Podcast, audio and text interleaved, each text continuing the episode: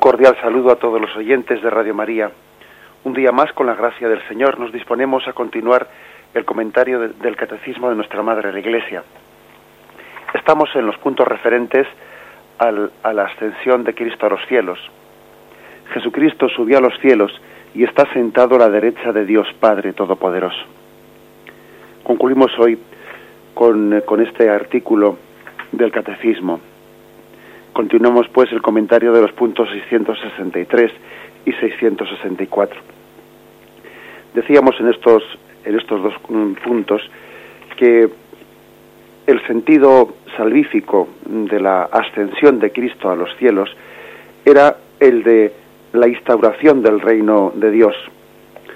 Recuerdo que expresábamos esto diciendo que no se trataba de un cambio tanto de localización de Cristo, que Él no es que retorne, no es que deje, deje el mundo, deje la tierra.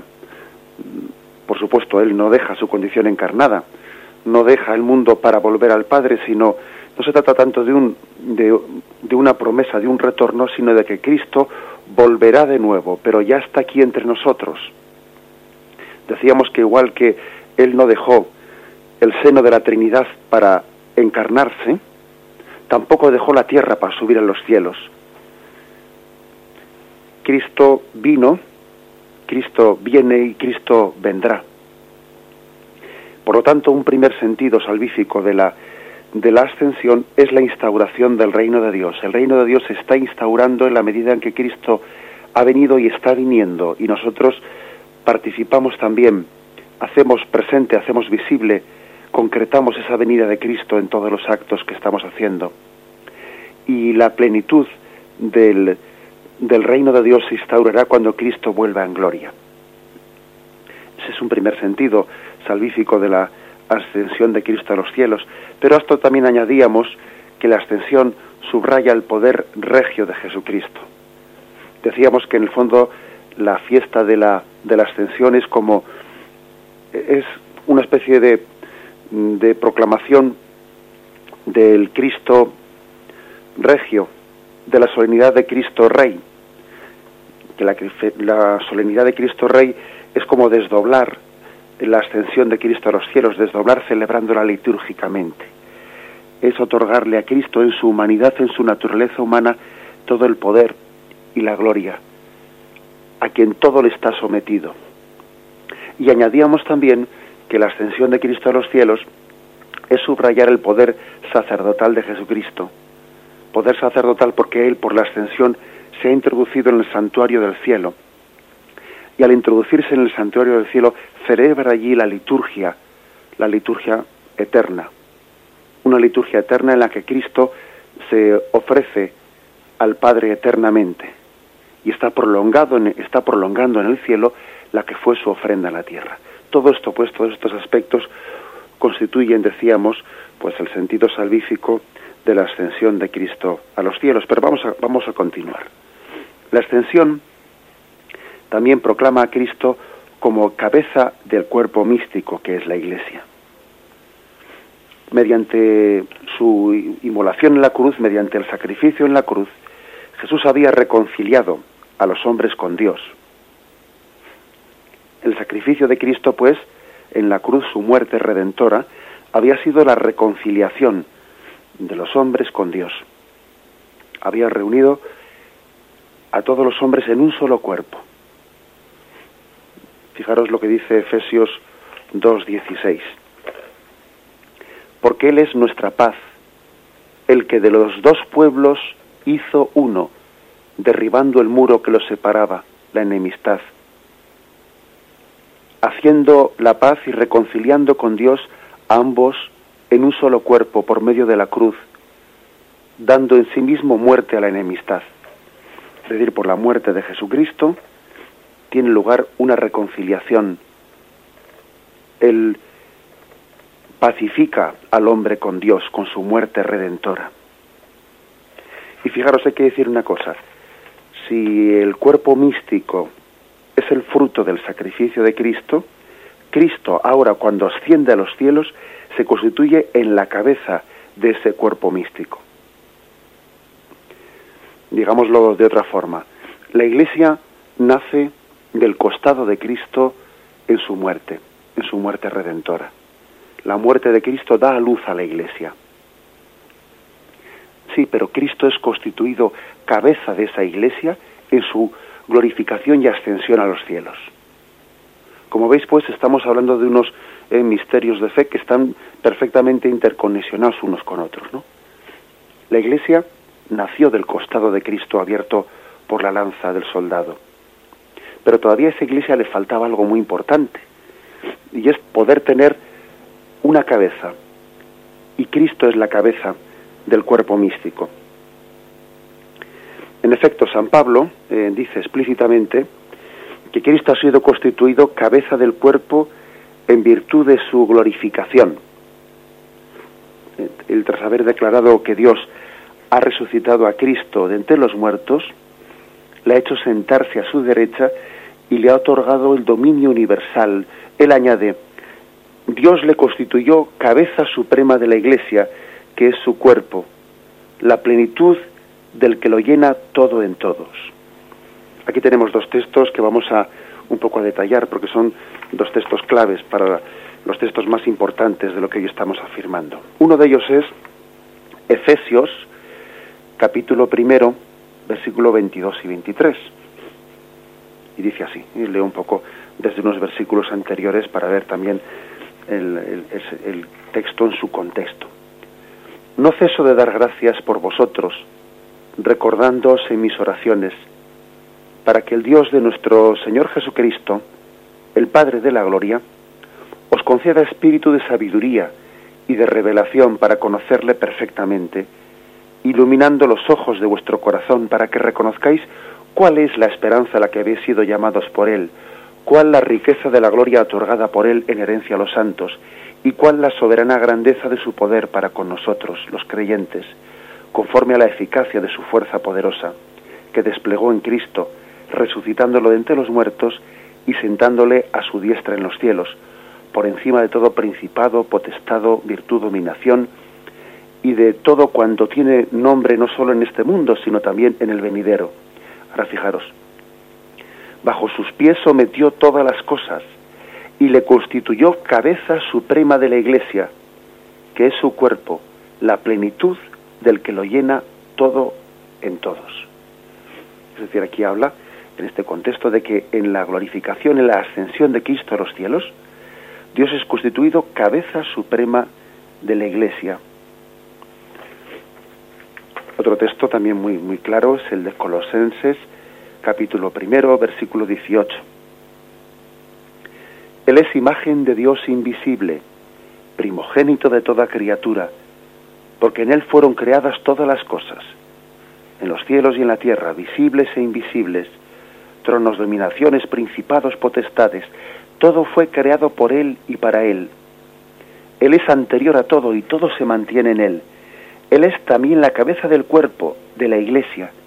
Él es el principio, el primogénito de entre los muertos, y así es el primero en todo. Bien, fijaros por lo tanto como mm, San Pablo habla con mucha claridad de que mm, Cristo es constituido cabeza de la iglesia por su ascensión a los cielos. La iglesia estaba incompleta, por lo tanto, cuando Jesús la dio a luz, porque una iglesia tiene pleno sentido cuando tiene una cabeza y esa cabeza está en Cristo glorificada en el cielo. La función de la cabeza tiene por una parte em, la, significación de la autoridad, poder de dominación que Cristo ejerce sobre la iglesia. Cristo tiene la autoridad en la iglesia, por encima de todo, dice, ¿no? Ese texto que hemos leído. Pero también tiene otro sentido, el ser cabeza, que es el ser una especie de influjo vital, poder de influjo vital. Las dos cosas tenemos que explicarlas. En Cristo glorioso habita la plenitud de la divinidad. Esto es la plenitud de la vida divina y esa plenitud se comunica a la, a la iglesia. Ese poder de influjo vital aparece todavía más, ¿no? En el hecho de que esa cabeza nutre a su cuerpo, le hace crecer en Dios. Estos dos aspectos, el de tener la, la cabeza tiene la autoridad sobre el cuerpo y también tiene el influjo vital, le alimenta, Estos dos aspectos, que son la función de la cabeza, son dos aspectos muy importantes ¿no? de, de, lo que es eh, Dios en nosotros. Es trascendente, porque tiene la autoridad, eso se llama eh, la trascendencia, nos supera, pero también es lo que se dice con una palabra así un poco más complicada, es inmanente, es decir, es íntimo a nosotros, porque desde la cabeza viene el alimento al cuerpo. Tiene la autoridad, nos supera, está por encima, pero también su sangre corre por nuestras venas. Dios es aquel que nos supera, pero Dios también es aquel que es más íntimo a nosotros que lo más íntimo. Es trascendente y es inmanente. Está por encima de nosotros, pero está en nosotros. Las dos cosas están significadas en eso de que Cristo es la cabeza del cuerpo. Nos supera, pero sus pensamientos corren por nuestras, por nuestras venas. es el influjo vital que está en nosotros. Nos supera, pero es íntimo a nosotros. Los dos aspectos pues quedan aquí, aquí subrayados en esto de que Cristo es la autoridad como cabeza, pero es el influjo vital, Él nos alimenta, Él empapa todo el cuerpo, la cabeza empapa todo el cuerpo. ¿eh? Y estos son dos aspectos importantes. Cristo está por encima de la iglesia y Cristo está al mismo tiempo en la iglesia empapándolo todo, ¿eh? mm, llenándonos hasta la última parte de nuestro ser. Vamos a hacer un momento de, de reflexión con un poco de música y continuamos.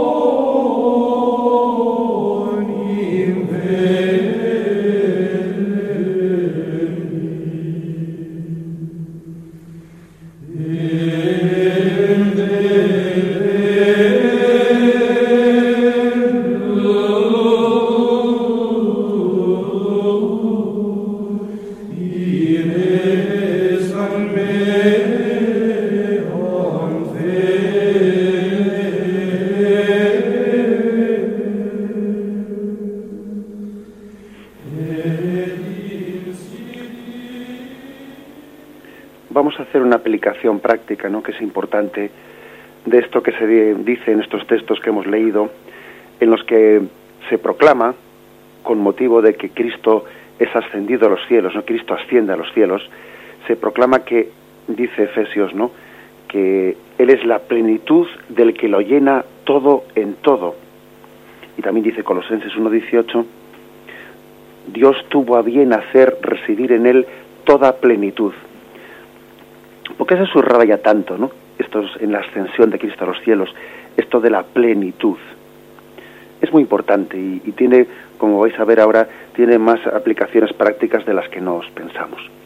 La palabra plenitud, pues bueno, pues en un sentido lógico, pues tiene, significa lo que todos estamos pensando. Plenitud es, pues que, que lo tiene todo. Es decir, que, que fuera de Cristo, que, que no necesita nada más para, para Mm, poder conformar la totalidad, ¿no? Que lo llena todo, que lo es todo, que en Cristo está la plenitud de Dios, que Cristo es Dios y como Dios que es, pues tiene esa, esa infinitud. Fijaros lo que estamos diciendo, ¿eh?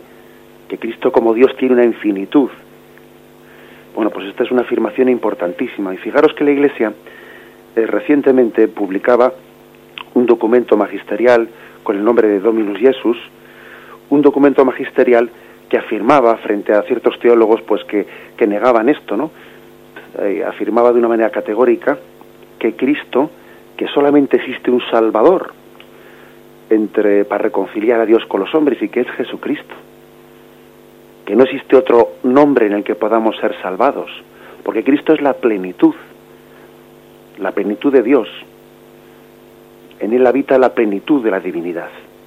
Pues bueno, pues ese documento Dominus Jesus de, las, de la Sagrada Congregación para la Doctrina de la Fe, ese documento salía al paso frente a algunos teólogos, frente a algunas interpretaciones relativistas que venían a decir que Cristo no es el mediador, sino que es un mediador. O que Cristo no es el Salvador, sino que es un Salvador. Queriendo, eh, de alguna manera, hablar de una especie de pluralismo religioso, como si, bueno, como si Jesús fuese un Salvador, pero también otro Salvador podría ser Buda, otro Salvador podría ser Mahoma, otro Salvador. Es decir, como si Dios no se hubiese revelado plenamente en Jesucristo, sino que la revelación de Dios fuese la suma de muchas revelaciones. Bien, pues eh, hay que decir que eso es absolutamente rechazable, totalmente contrario a los textos bíblicos y que, y que Cristo es la plenitud de la revelación. Es decir, que para conocer el rostro de Dios Padre, en su plenitud mm, nos basta con conocer a Cristo. Quien conoce a Cristo conoce al Padre. ¿Mm? Así lo dice Jesús ¿no? en el Evangelio de San Juan.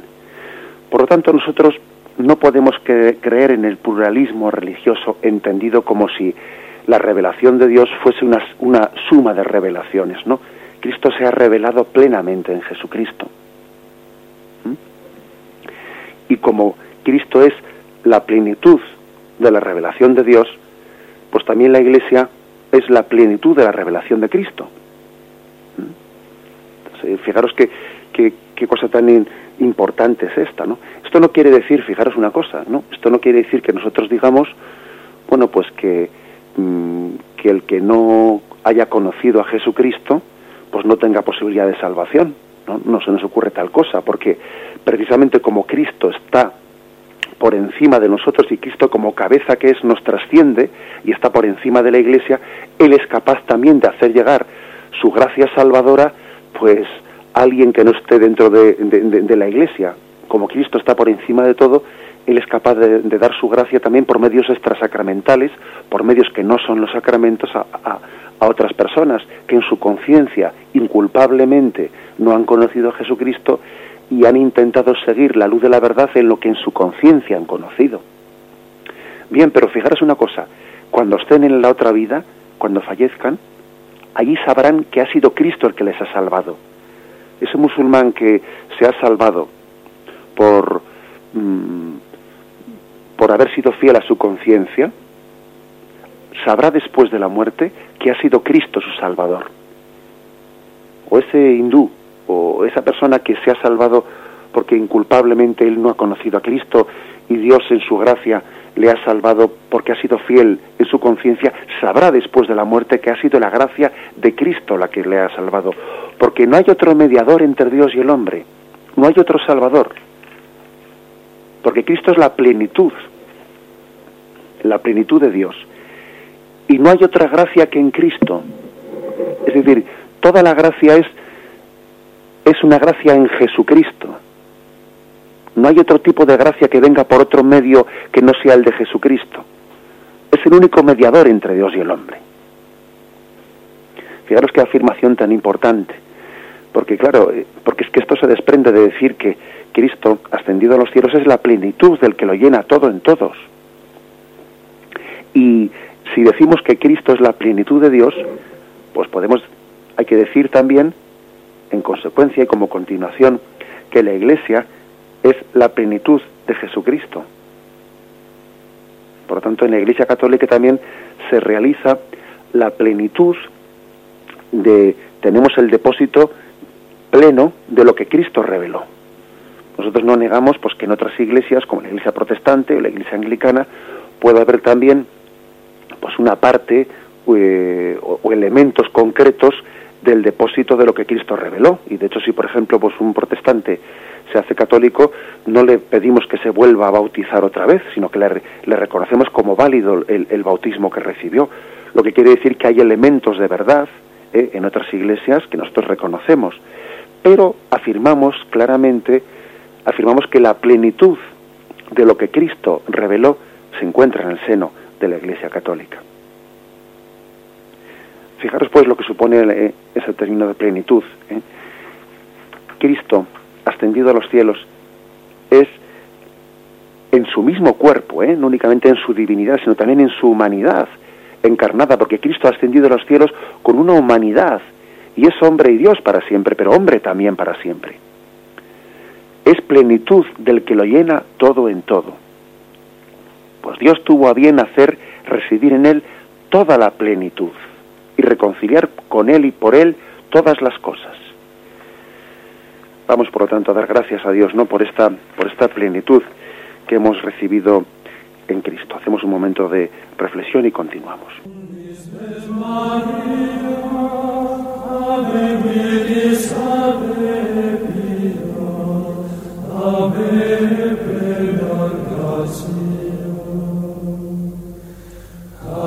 Virgo singular,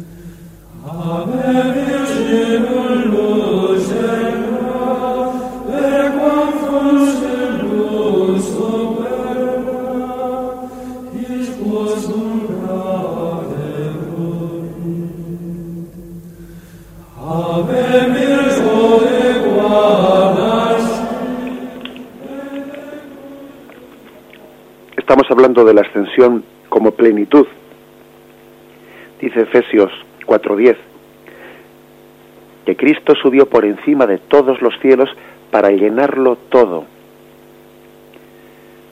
La ascensión pues tiene como objetivo la plenitud, el universo y la humanidad henchida de la vida divina.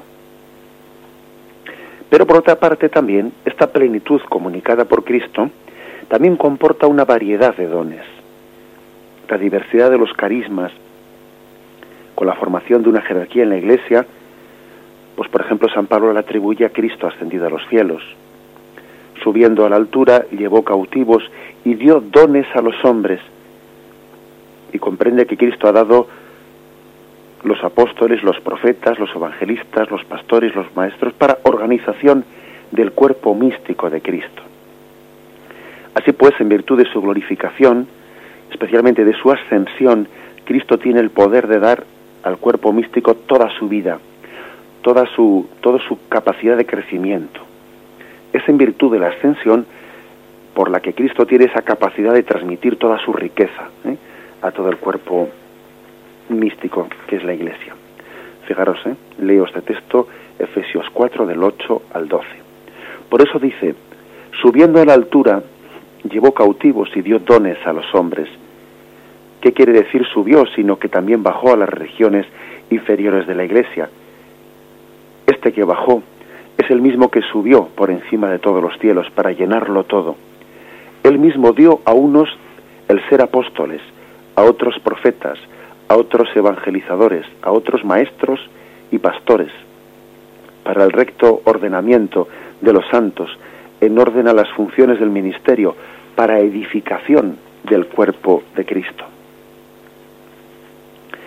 Bien, y añadamos una cosa más. Ese poder de dar vida que tiene Cristo ascendido a los cielos como cabeza, que da vida y además da los distintos carismas, y desde arriba está como conduciendo los brazos al mismo tiempo que conduce las piernas y al mismo tiempo que conduce todos los órganos vitales de la iglesia, desde arriba él está conduciendo y transmitiendo vida, ese poder de dar vida que tiene Cristo cabeza desde el cielo se manifiesta particularmente en la Eucaristía, no lo olvidemos. Cristo ascendido al cielo tiene el poder de dar su carne como alimento y su sangre como bebida. A los discípulos que encuentran demasiado duro este anuncio y que se inclinarían a pensar que se trataba pues del cuerpo y la sangre en la condición de la vida terrena, él les dio una explicación misteriosa. Lo tenéis en Juan 6, versículos 61-62. Esto os escandaliza, esto que os he dicho del, del cuerpo, que tenéis que comer mi cuerpo y beber mi sangre, esto os escandaliza. Y cuando veáis al Hijo del Hombre subir a donde estaba antes, pregunta Jesús de una manera misteriosa, ¿no?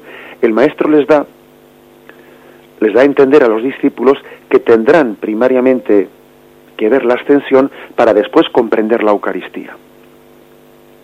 Les había escandalizado, ¿no? Lo de que tienen que comer su cuerpo y beber su sangre. Para que y para explicárselo les dice esto se escandaliza. Y cuando veáis al Hijo del Hombre subir a donde estaba antes, es decir, lo entenderéis, entenderéis lo que es la Eucaristía cuando veis que Cristo asciende a los cielos y que no se trata tanto de eh, comer un cuerpo y una sangre en la condición terrena, que eso les podía haber escandalizado pensando que estaba, se estaba hablando de una especie de canibalismo. Entenderéis la Eucaristía cuando Cristo ascienda a los cielos. Es un texto importante para ver cómo desde la ascensión de Cristo a los cielos se entiende la Eucaristía. Y es más, por la Eucaristía se nos da la vida la vida divina de Cristo, esa plenitud de Cristo en el cielo, se nos transmite por la Eucaristía. En la Eucaristía lo que Cristo quiere es comunicarnos pues su, su carne gloriosa. La ascensión permite a Jesús dar su cuerpo, ya que éste, al haber sido sustraído ¿no? pues a, a nuestra presencia visible, a la presencia sensible, puede ser dado invisiblemente bajo el signo sacramental no sería posible la Eucaristía ni ningún otro sacramento, ¿no? sin la ascensión de Cristo a los cielos. Para poder ser dado en signo sacramental, Cristo primeramente tiene que ascender. Por el hecho de que su cuerpo ha adquirido una condición celeste, puede convertirse en alimento espiritual. En consecuencia, no junto con la resurrección, la ascensión pues es también fundamento de la Eucaristía. Porque ha sido divinizado porque ha sido ascendido a los cielos, puede convertirse en alimento espiritual. Bien, es un aspecto importante. Pero ahora, ahora nos falta algo, algo importante también, que es, vamos a ver un poco cómo se integra la resurrección y la ascensión, porque uno puede decir, bien, ¿qué diferencia, qué diferencia hay entre la condición gloriosa de Cristo en el momento de la resurrección y el momento de la ascensión? porque si decimos que Cristo fue glorificado por la resurrección, pues no cabe explicar la ascensión como que la ascensión le glorificó un poquito más, ¿no? La glorificación había tenido lugar ya en la resurrección. Y, bien, y es importante ahora decir, bueno, pues entonces, ¿qué le añadía la ascensión como eh, eh, en, en, el estado de Cristo? ¿Qué le añade la ascensión a la resurrección? Vamos a intentar explicar esto un momento porque creo que es quizás lo que nos falta un poco para completar esa visión de conjunto del misterio de la ascensión. Ponemos un momento de música y continuamos.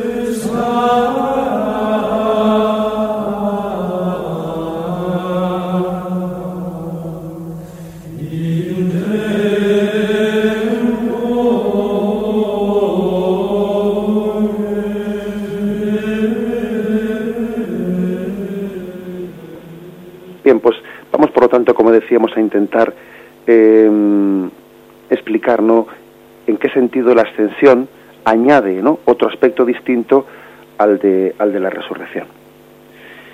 Está claro que los textos bíblicos y la tradición entienden que la ascensión era eh, añade algo ciertamente a la, a la resurrección. Es verdad que la resurrección pues había glorificado plenamente a Jesucristo, pero aquí hay un aspecto nuevo. Porque Jesús había dicho, os conviene que yo me vaya, porque si no me voy, no vendrá a vosotros el Paráclito, el Espíritu, pero si me voy, os lo enviaré.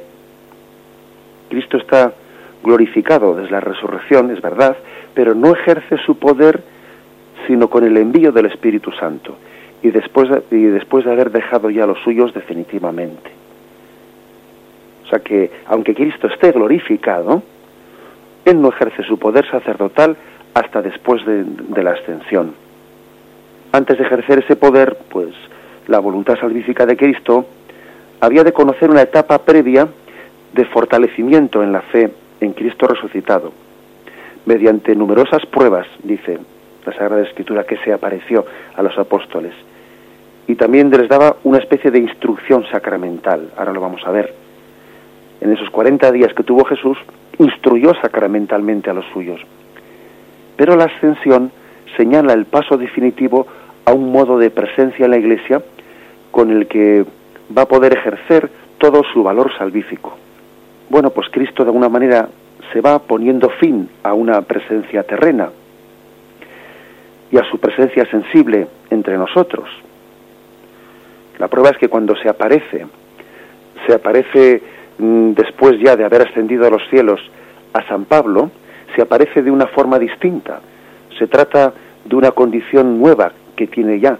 Mm, en el camino de Damasco, Cristo no le muestra su rostro a Saulo, él se ve envuelto en una luz deslumbrante, según dice los Hechos 9.3, pero esa luminosidad pues eh, hace entender que, que, ese Cristo que se le aparece a Jesucristo, perdona, a San Pablo, ese Cristo está ya ascendido a los cielos y por lo tanto no se le permite ver su rostro.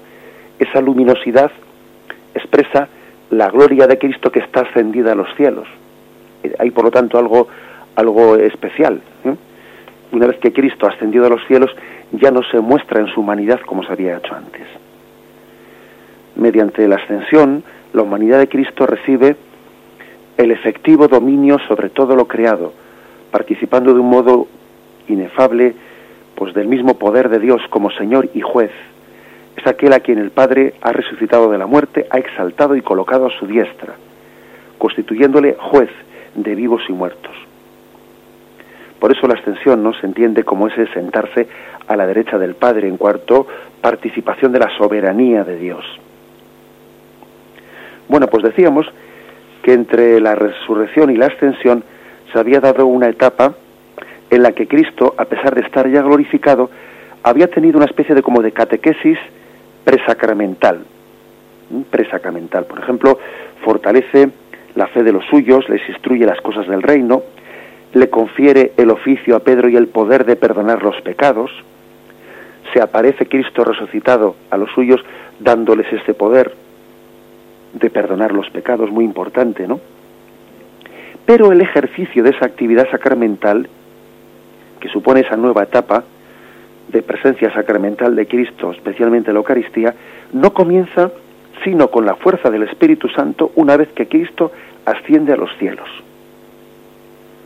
O sea, Cristo instituye, da, da esa catequesis, ¿no? Presacramental, pero de hecho no es efectiva hasta que Él no está en los cielos y no envía el Espíritu Santo. La liturgia, ¿no? Pues es el ejercicio del sacerdocio celeste de Cristo mediante el Espíritu Santo. Cristo deja su presencia en la tierra para dar paso a una presencia sacramental mediante la fuerza del Espíritu Santo.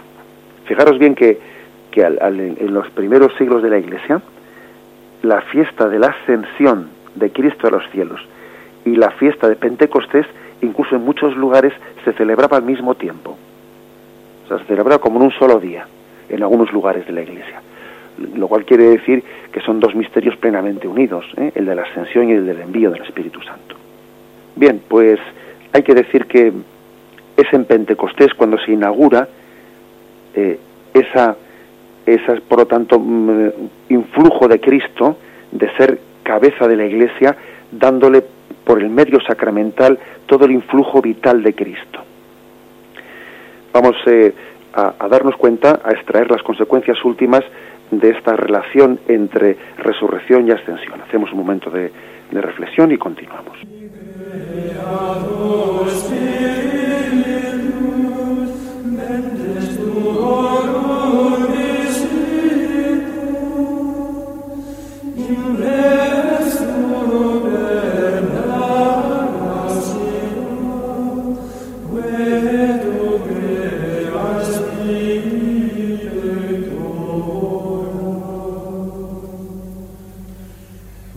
Goodbye.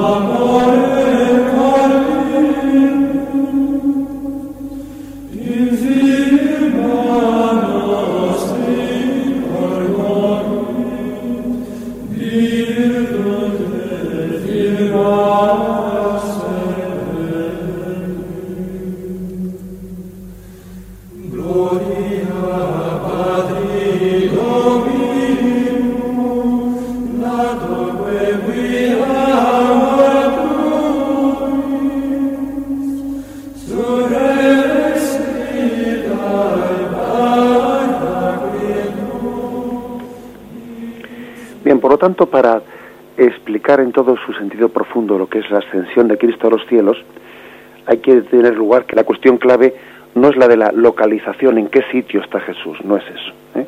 Que ya decíamos que, que Dios es omnipresente y Dios para estar en un sitio no deja de estar en el otro.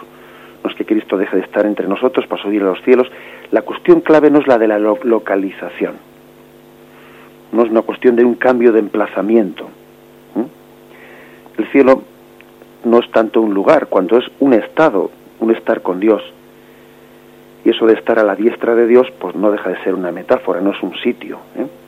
La ascensión o la subida, pues es una imagen y no pretende significar tanto un traslado desde un lugar inferior a un lugar superior, sino que, desligándolo de esta imagen que evidentemente es metafórica, es, se trata de un cambio de estado en Cristo, un cambio en la condición de Cristo, en su cuerpo glorioso.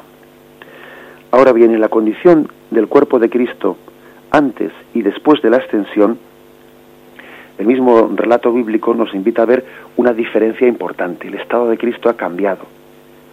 La ascensión es una partida, es cierto, pero por el hecho de que la partida es la última partida, el cuerpo de Jesús queda situado en una condición celeste en virtud de la cual ya se hace invisible para nosotros. A partir de ahora ya no habrá nuevas apariciones visibles de Cristo.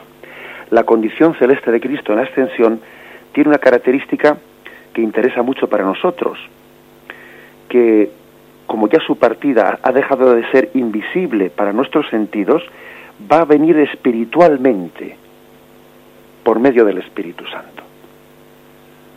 En la medida en que Cristo ya no es percibido por los sentidos, ahora va a venir de otra forma.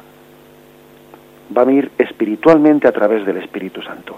Fijaros bien que había una incompatibilidad conforme al plan de divino entre que Cristo estuviese corporalmente presente en medio de sus discípulos y que viniese espiritualmente a través del Espíritu Santo. Nos cuesta entender esto, pero Jesús mismo lo dijo. os conviene que yo me vaya, porque si no me voy, no viene a vosotros el Espíritu Santo. Porque son dos formas de presencia que por lo que sea que nosotros no, son cosas que se nos escapan, pues por lo que vea las dos eran incompatibles. Luego, os conviene que yo me vaya, porque si no me voy, no viene a vosotros el Espíritu Santo. Luego Cristo, Cristo termina una, una forma de presencia para inaugurar otra. Esta es la clave de la, de la ascensión. Y esa forma de presencia nueva queda inaugurada tras la ascensión de Cristo a los cielos por Pentecostés. Y todavía más importante, pues es el hecho de que, de que esa ascensión de Cristo a los cielos, pues se subraya pues, o se expresa diciendo que está sentado a la diestra del Padre. Porque hemos visto que esa entronización a la diestra de Dios, pues es una expresión para designar pues esa nueva eh, mm, situación de Cristo, ¿no? Lleno de poder de gloria. Bueno, así de esta forma vamos determinando lo que distingue ¿eh? a la resurrección y la ascensión. La resurrección es la irrupción de una vida nueva en Jesús, espiritual, divina, en el cuerpo de Jesús resucitado. Y la ascensión es la atribución de un nuevo poder espiritual divino para transmitirlo desde el cielo a todos nosotros. Jesús él ya había recibido ¿eh? por la resurrección la vida, toda la plenitud de la vida, pero por la ascensión a los cielos, él recibe como un cauce nuevo, un cauce nuevo para hacer llegar su vida a todos nosotros. Ese poder, ese cauce nuevo, ¿no? Para comunicar espiritual, no, ya digamos corporal y o sea, no ya mm, de una visible, sino mm, este nuevo mm, cauce espiritual a través del Espíritu Santo eh, se inaugura cuando Cristo se sienta a la diestra de Dios. La resurrección, pues, es la plenitud de la vida en Cristo. Y la ascensión es un nuevo cauce para transmitir esa vida desde el cielo a todos nosotros. Una vida nueva y un poder nuevo son a la vez distintos y estrechamente complementarios. Son distintos porque la vida es más bien la forma que Cristo ha adquirido en sí mismo en la resurrección y ese poder de transmisión pues lo ha adquirido en la ascensión de Cristo a los cielos. Por eso en la resurrección se debe reconocer la vida divina eh, que tiende que tiende a difundirse y en la ascensión se debe de reconocer el poder que la cabeza posee para dar esa vida de Cristo resucitado al cuerpo. Con la resurrección, el hombre nuevo es constituido en Cristo, ese hombre que Él es antes de nosotros y que nosotros debemos de ser después de Él. La perfección que debe extenderse a la humanidad se realiza, pues, individualmente en la resurrección en Cristo, pero desde la ascensión ya no es individual, sino que eso se transmite a todos nosotros. Fijaros, digámoslo de una manera gráfica para entenderlo así más claramente. Por la resurrección, si fuese únicamente por el misterio de la resurrección, habría un, un, único hombre nuevo, que sería Jesucristo. Pero por la ascensión, ese hombre nuevo que es Cristo se transmite a todos nosotros. Por la ascensión, por lo tanto, Cristo queda como posesionado ¿no? de esa función de, de que Él es, no solamente Él va a ser hombre nuevo, sino que todos vamos a recibir ese influjo de Dios. Sentado a la diestra de Dios, convertido en cabeza del cuerpo místico, Cristo ascendido al cielo puede comunicar a toda la humanidad ese estado de resucitado. Ya todos vamos a ser hombres nuevos, porque nos lo comunica a todos nosotros. La resurrección es ser hombre nuevo y la ascensión es comunicar a todos el ser un hombre nuevo. No nos bastaría que Cristo lo fuese, si no lo recibiésemos nosotros. Y eso se nos da desde la ascensión y desde el envío del Espíritu Santo. Son, por lo tanto, dos etapas ¿eh? en, la, en la glorificación. La resurrección y la ascensión. Cristo está totalmente glorificado en la resurrección, sí, pero en la ascensión se nos comunica a nosotros esa glorificación. Son dos etapas que dan respectivamente pues la plenitud del misterio de salvación, ser y transmitir. Cristo es la plenitud de Dios, pero Él nos lo transmite por la extensión y por el envío del Espíritu Santo. Concluimos aquí este comentario del Catecismo, lo que hace referencia a la extensión de Cristo a los cielos. Continuaremos Dios mediante con el siguiente artículo. Desde allí vendrá a juzgar a vivos y muertos.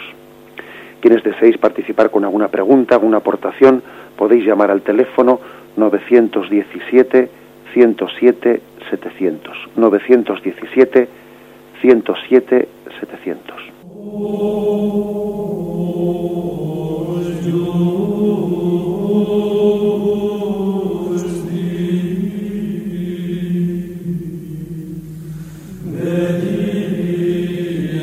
hablamos?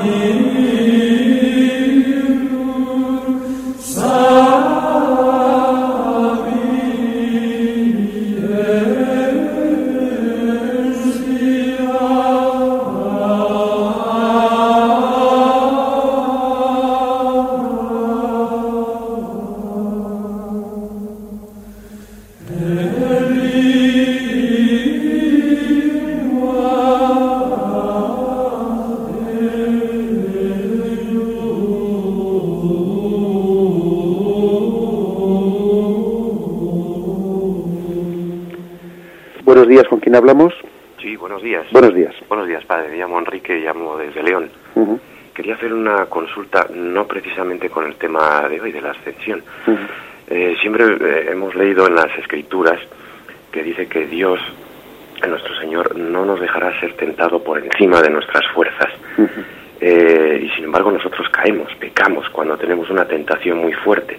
Entonces quería yo que me aclarase esta terminología. Es decir, si por ejemplo una persona tiene una tentación muy fuerte en el sentido de que eh, puede coger, vamos a hacerlo así gráficamente, dinero de un cajón, eh, está siendo tentado, vuelve, marcha, vuelve, y al final no logra vencer esa tentación y roba el dinero, mm, quiere decir eso que fue tentado por encima de sus posibilidades, es decir, que eh, al final pecó, es decir, fue por encima de sus, de sus posibilidades esa mm. tentación. Nada más. De acuerdo, bien, muchas gracias, padre. Bien, esta pregunta que hace el oyente es muy práctica, ¿eh? muy práctica y también de alguna forma, bueno, pues cada caso, eh, cada caso solamente Dios puede juzgar también muchos muchos aspectos que pueden estar incluidos, ¿no? Pero bueno, también es cierto que que cuando la Sagrada Escritura dice que Dios no permitirá que seamos tentados por encima de nuestras fuerzas, eso no quita para que quepa la posibilidad de que, de que nosotros precisamente no, no estemos empleando todas las capacidades que Dios ha puesto para, para superar las tentaciones, es decir, que nosotros seamos infieles, infieles a esa colaboración que debe existir eh, pues con la gracia de Dios que nos asiste para superar las tentaciones.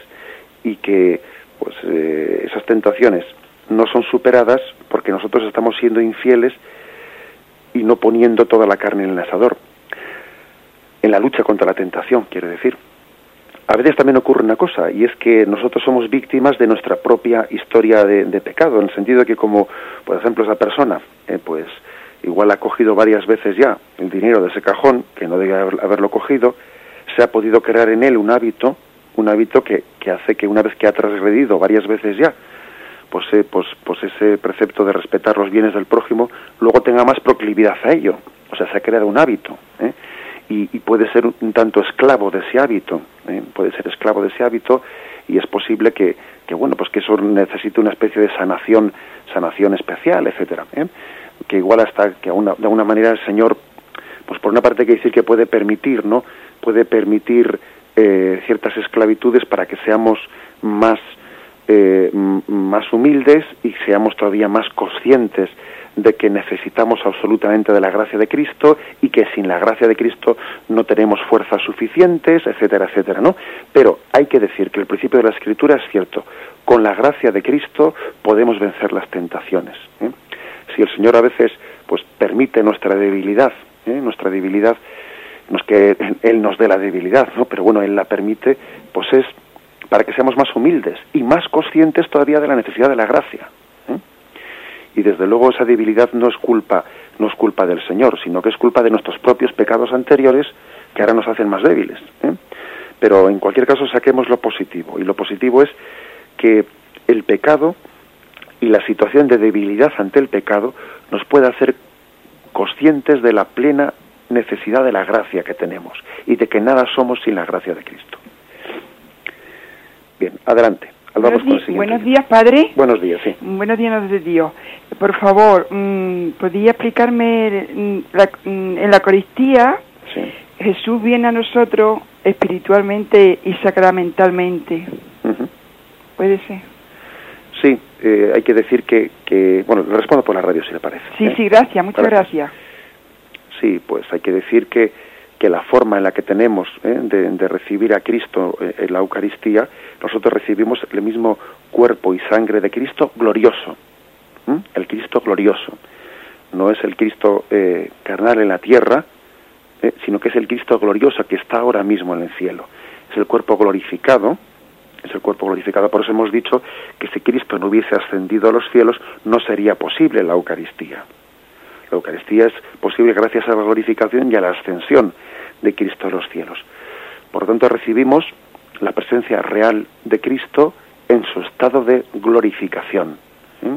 Es la, la, respuesta así exacta a la pregunta de esta oyente. Bien, pues la verdad es que pues es cierto, así se entiende, ¿no? Pues la alegría de la ascensión, porque Cristo está presente pues de una forma mucho más plena, mucho más efectiva. Cristo ejerce como cabeza de este cuerpo que es la Iglesia, Cristo ejerce una liturgia celestial que hace que cada vez que asistamos a una Santa Misa estamos viendo al Cristo glorioso presente, así, transmitiendo todo su influjo vital eh, a, nosotros. Es el cauce a través del cual pues estamos recibiendo la vida de Cristo resucitado de una manera mucho más plena que la que tuvo Jesús cuando estuvo esos, eh, esos 33 años ¿no? entre nosotros. Damos por ello gracias y damos gloria a Dios por esta presencia que tenemos de la vida de Cristo desde la plenitud que Él tiene en el cielo, glorificado, sentado a la diestra del Padre. Con la gracia de Dios continuaremos eh, mañana también el comentario del Catecismo de nuestra Madre la Iglesia. Alabado sea Jesucristo.